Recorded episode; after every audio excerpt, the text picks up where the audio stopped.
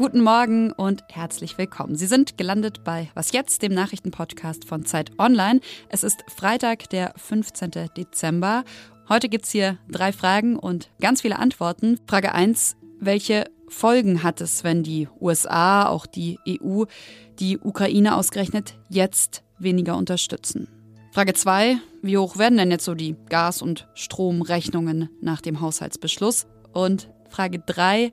Fast so relevant. Wo bleibt das Plattwurm-Emoji? Ich bin Konstanze Keins und hier kommen wie immer erstmal die kurzen Nachrichten. Ich bin Anne Schwed, guten Morgen. Der Tarifkonflikt im Einzelhandel spitzt sich zu. Die Dienstleistungsgewerkschaft Verdi droht mit Warnstreiks auch im Weihnachts- und Nachweihnachtsgeschäft, wenn es zu keinem Abschluss komme. Verdi-Chef Frank Wernicke bezeichnete das bisherige Angebot der Arbeitgeber als völlig unzureichend. Ein so respektloses Verhalten gegenüber der Beschäftigten und der Gewerkschaft habe er selten erlebt, sagt er der Augsburger Allgemeinen Zeitung. Der ungarische Regierungschef Viktor Orban hat beim EU-Gipfel in Brüssel weitere Hilfen für die Ukraine blockiert. Beim Kurznachrichtendienst X teilte Orban mit, dass er ein Veto gegen die zusätzlichen Mittel eingelegt habe. Dabei geht es um 50 Milliarden Euro. Der niederländische Ministerpräsident Mark Rutte erklärte, dass die Staats- und Regierungschef im Januar erneut darüber diskutieren wollen. Zur Frage, wie sich die schwindende Unterstützung des Westens auf den Krieg in der Ukraine auswirkt, gibt gibt's jetzt mehr mit Konstanze Keins. Redaktionsschluss für diesen Podcast ist 5 Uhr.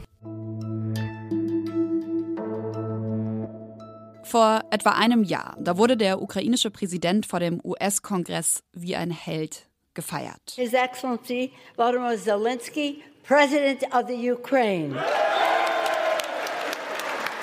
Ende 2022 war das. Zelensky hat sich da für die militärische Unterstützung der USA im Krieg in der Ukraine bedankt und er hat auch betont, dass die Gelder eine, Zitat, globale Investition in Sicherheit seien. Slava Ukraine.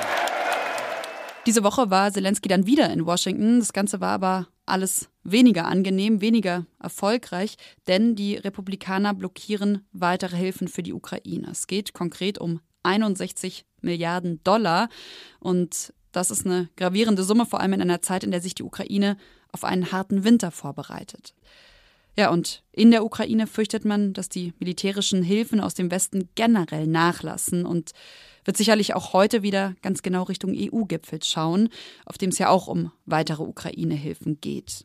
Über Waffen aus dem Westen und eine Armee unter Druck spreche ich mit unserem sicherheitspolitischen Korrespondenten Hauke Friedrichs. Hallo Hauke. Hallo. Ich habe jetzt ja sowas gesagt wie militärische Hilfen könnten nachlassen oder sinken. Du hast aber die konkreten Zahlen. Wie viel Geld hat die Ukraine schon bekommen und wie sehr hat die militärische Unterstützung nun nachgelassen? Ich stütze mich auf Zahlen, die das äh, Institut für Weltwirtschaft aus Kiel erhoben hat. Und die haben errechnet, dass ähm, seit äh, Januar 2022, also kurz vor dem russischen Angriffskrieg äh, gegen die Ukraine, ähm, seitdem 240 Milliarden Euro an Regierungshilfen bereitgestellt äh, wurden. Das meiste ähm, kommt immer noch von den Vereinigten Staaten bei der Militärhilfe. Deutschland hat sich aber bereits auf den zweiten Platz geschoben mit insgesamt 17,1 Milliarden.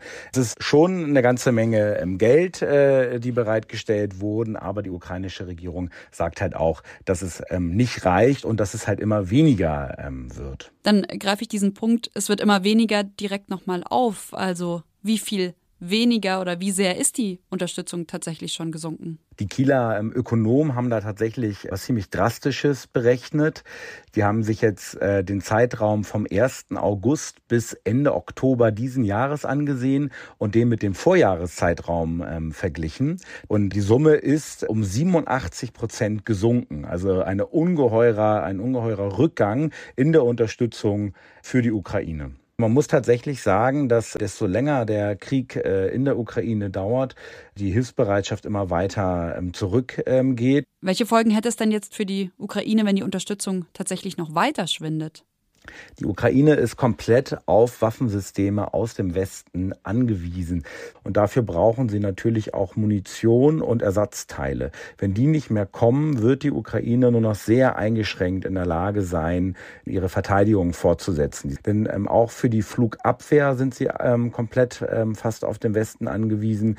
Ähm, Russland greift momentan täglich, also man muss sagen nächtlich, mit Raketen, mit Drohnen ähm, an, versucht offenbar, äh, das Vorgehen aus dem vergangenen Jahr zu wiederholen, ähm, um, Umspannwerke, äh, Kraftwerke, Elektrizitätswerke zu treffen, damit die ähm, Ukrainer im Winter wieder im Dunkeln und im Kalten ähm, sitzen, um die Moral der Bevölkerung äh, zu verschlechtern. Und ohne die Hilfe aus dem Westen kann die Ukraine sozusagen diese Angriffe nur bedingt abwehren. Ich danke dir für die Einordnung und die Zahlen und wenn Sie die nochmal ganz genau und sehr, sehr anschaulich und übersichtlich aufbereitet haben wollen, dann lesen Sie unbedingt den Text von Hauke Friedrichs, der auch ganz viele sehr, sehr interessante Grafiken enthält. Danke dir. Ich danke. Tschüss. Und sonst so? Ich habe bei uns im Team mal eine kleine Umfrage gestartet. Titel: Was ist dein Lieblingstier-Emoji? Antworten: Pia, der Hund, Jannis, das Küken im Ei, Ole, der Affe. Alle sehr süß, also die Emojis. Und ist ja auch kein Wunder, dass sich deine Kollegen und Kolleginnen für diese Emojis entschieden haben, würden jetzt zwei italienische Biologen sagen. Die haben sich nämlich gerade die Welt der Tier-Emojis mal genauer angeschaut.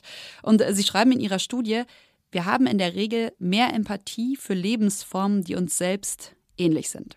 Ja, über das Küken im Ei und den Affen und den Hund können Sie jetzt selbst nachdenken.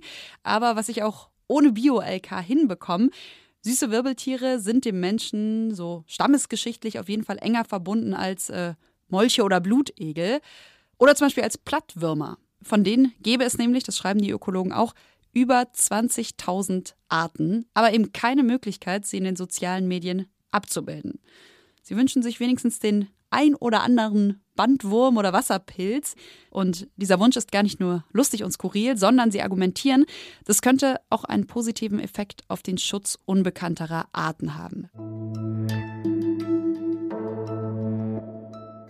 Wochenlang hat die Ampel ja um den Haushalt für 2024 gerungen, hat versucht, nach dem Urteil des Bundesverfassungsgerichts das 17 Milliarden Loch zu stopfen. Ja, und seit Mitte der Woche steht nun der Haushalt fürs kommende Jahr. Und auch wenn Scholz, Habeck und Lindner das hier betonen, bleibt mir noch, mich bei allen Beteiligten noch einmal zu bedanken. Wir haben uns auf ein großes Paket geeinigt. Und wir können hier heute vor Sie treten mit dem klaren Signal, diese Koalition ist handlungs- und einigungsfähig, auch bei sehr schwierigen Aufgaben. An dem, was die Ampelspitzen da beschlossen haben, gibt es auch Kritik, unter anderem von Wirtschaftsexperten und Sozialverbänden, die nämlich sagen, im Endeffekt wird vieles jetzt ja auch für Sie, für mich, für alle Bürgerinnen und Bürger teurer. Meine Kollegin Anja Stehle hat sich deshalb mal angeschaut, wie sozial verträglich der Haushaltskompromiss eigentlich ist. Hallo Anja. Hallo Konstanze. Vielleicht dröseln wir am Anfang einmal noch mal auf, was denn durch diesen Beschluss jetzt für uns als Verbraucherinnen und Verbraucher teurer wird. Ja, also es sind tatsächlich ganz viele Bereiche betroffen. Zum Beispiel läuft auch die Förderung für E-Autos früher aus, aber auch Produkte, die Plastik enthalten, könnten künftig teurer werden, weil die Hersteller die Plastikabgabe an die EU künftig selbst bezahlen müssen. Und da kann man jetzt davon ausgehen, dass sie diese Kosten eben auch an die Verbraucher dann weitergeben werden. Und ganz deutlich kann man die Preissteigerungen jetzt schon bei den Energiekosten absehen. Ähm, und das liegt am CO2-Preis. Den zahlen wir ja alle auf fossile Brennstoffe wie Gas, Heizöl, aber auch auf Benzin und Diesel. Der Preis liegt aktuell bei 30 Euro pro Tonne CO2 und ähm, im neuen Jahr soll er dann auf 45 Euro pro Tonne CO2 steigen. Also das ist schon eine enorme Preissteigerung. Das ist aber noch nicht alles, weil künftig will die Ampel auch nicht mehr die Netzentgelte subventionieren. Das sind Kosten, die eben die Übertragungsnetzbetreiber für den Bau von Leitungen, aber auch für das Strommanagement ähm, erheben. Und die machen immerhin ein Fünftel des Strompreises aus. Greifen wir uns mal die Energiekosten raus, die du auch schon angesprochen hast. Und vielleicht Kannst du uns da sogar so eine Art Beispielrechnung ähm, mal vorlegen? Also wie erhöhen sich zum Beispiel die Energiekosten für eine Familie? Also ähm, die Vergleichsportale Check24 und Verivox haben das schon ungefähr durchgerechnet ähm, für einen Musterhaushalt, der so ungefähr 4.000 bis 5.000 Kilowattstunden pro Jahr verbraucht. Das ist, entspricht so einem Haushalt von einer vierköpfigen Familie.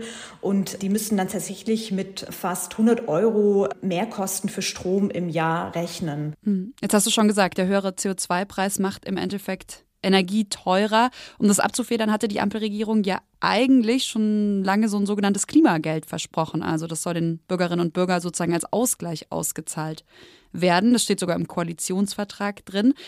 Und genau daran erinnern jetzt ja auch Sozialverbände die Ampel. Was glaubst du, kommt das Klimageld jetzt also und beziehungsweise sollte es kommen? Vor allem die FDP beteuert immer, dass sie das Klimageld noch vor der nächsten Bundestagswahl umsetzen will.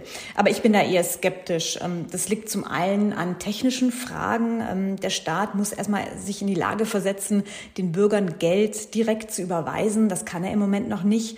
Aber es gibt noch einen anderen, viel wichtigeren Grund, weil die Regierung müsste dann ja auf die CO2-Einnahmen verzichten. Und man hat ja genau jetzt gesehen, dass sie diesen Hebel nutzt, um Einnahmen zu generieren. Also mir fehlt da ein bisschen die Fantasie, wie man das künftig kompensieren will. Das würde ein riesiges Loch in künftige Haushalte reichen. Aus meiner Sicht wäre es aber tatsächlich wichtig, das Geld nun wirklich auch auszuzahlen, weil gerade Menschen mit niedrigen Einkommen durch die hohen Energiekosten schon belastet sind. Und das würde auch die Akzeptanz für die Energiewende erhöhen. Und ich danke dir, liebe Anja. Danke dir. Und das war's von Was jetzt an diesem Freitagmorgen und von mir, Konstanze Keins. Sie können uns wie immer gerne schreiben. wasjetzt.zeit.de ist die Adresse. Und Sie können uns natürlich auch weiterhin hören. Heute Nachmittag beim Update dann meine Kollegin Lisa Kaspari. Tschüss, ich wünsche Ihnen schon mal ein schönes Wochenende.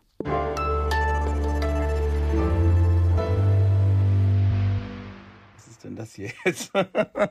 oh Mann. Ich glaube, ich fange einmal noch ganz schnell von vorne an. Hast du die Zeit? Sorry, Mann, das ist ja heute echt spannend.